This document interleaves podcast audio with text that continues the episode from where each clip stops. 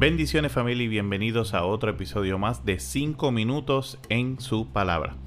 Para los que no me conocen, mi nombre es Julio José Díaz y cada semana realizo un podcast en el que subo contenido de la palabra de cómo en 5 o 6 minutitos poder aplicarlo a nuestra vida diaria. Esta semana voy a estar hablando sobre el libro de Daniel, específicamente el capítulo 3, versículo 28. Para darte un poquito de contexto de lo que estamos hablando aquí, se encuentra en el poder el rey Nabucodonosor, quien establece una orden para que se adore una estatua de sí mismo.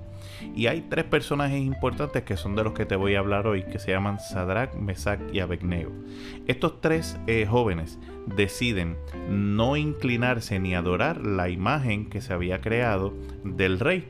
Así que el rey por decreto había establecido que aquellos que no estuvieran dispuestos a inclinarse y adorar la estatua iban a ser condenados a muerte.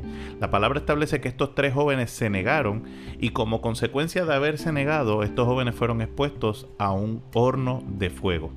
Eh, la palabra es más específica y establece que fue aumentado el calor del fuego del horno siete veces más.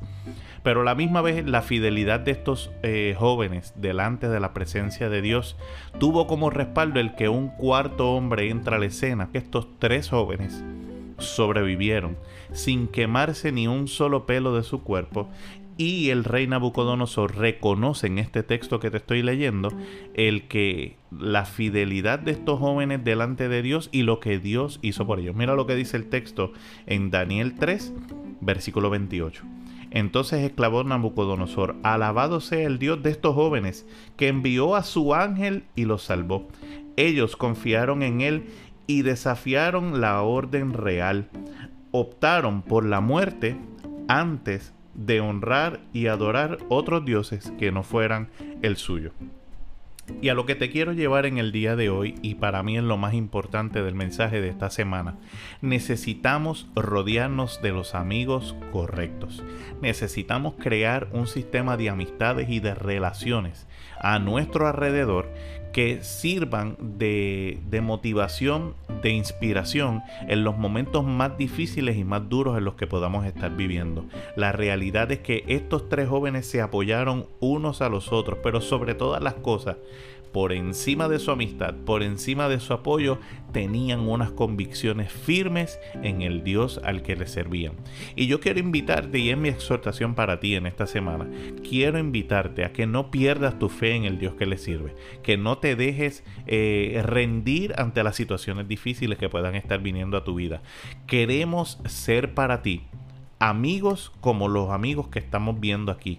Queremos ser para ti inspiración de lo que implica ser un verdadero amigo. Un verdadero amigo va a estar contigo no solo en las buenas, sino también en los momentos difíciles. Y va a estar dispuesto a ir contigo hasta las últimas consecuencias. Sé que estamos viviendo momentos difíciles en este momento, en este tiempo en el que nos ha tocado vivir. Estamos viendo situaciones en las que quizás a través de decisiones y el aislamiento eh, es un poco complicado, ¿verdad? El poder mantener eh, una relación física.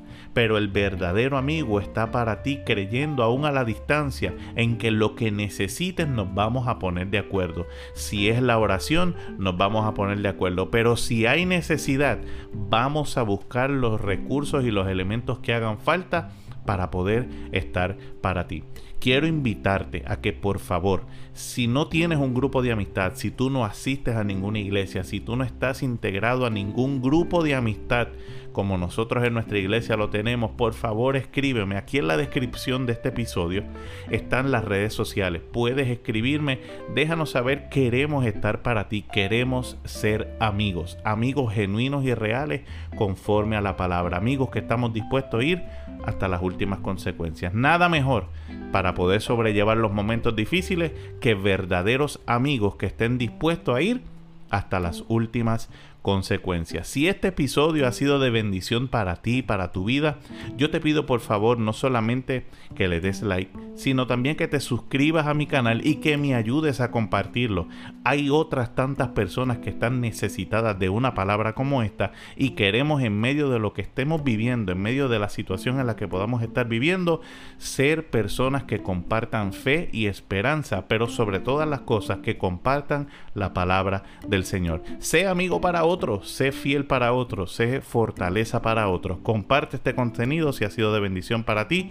Me despido hasta la próxima semana. Recuerda que este es mi podcast 5 minutos en su palabra y yo soy Julio José Díaz. Te bendigo.